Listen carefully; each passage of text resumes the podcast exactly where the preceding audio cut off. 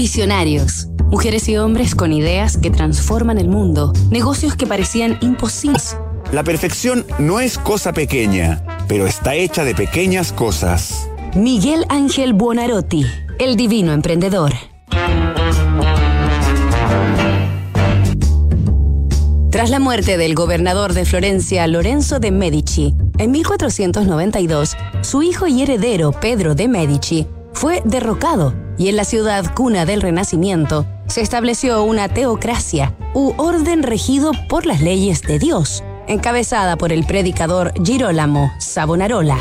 El también denominado Lorenzo el Magnífico había sido el primer mecenas de quien comenzaba a ser reconocido como el escultor más talentoso de la región toscana, Miguel Ángel Bonarotti, que con apenas 18 años decidió huir de Florencia. En los años posteriores, el artista transitó trabajando por encargos y para distintos mecenas por Venecia, Bolonia y finalmente Roma, donde esculpió dos de sus primeras grandes obras, El Baco y la Piedad, la icónica estatua de la Virgen María sosteniendo el cuerpo de Cristo.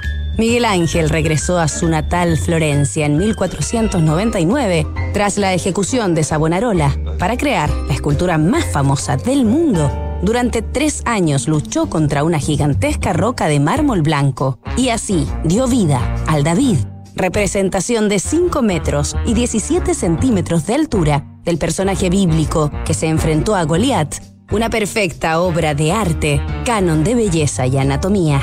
Tras la creación de semejante maravilla, Miguel Ángel se convertiría en el artista predilecto de los papas, que no le darían tregua ni descanso. Nos reencontramos mañana con el último capítulo de esta historia.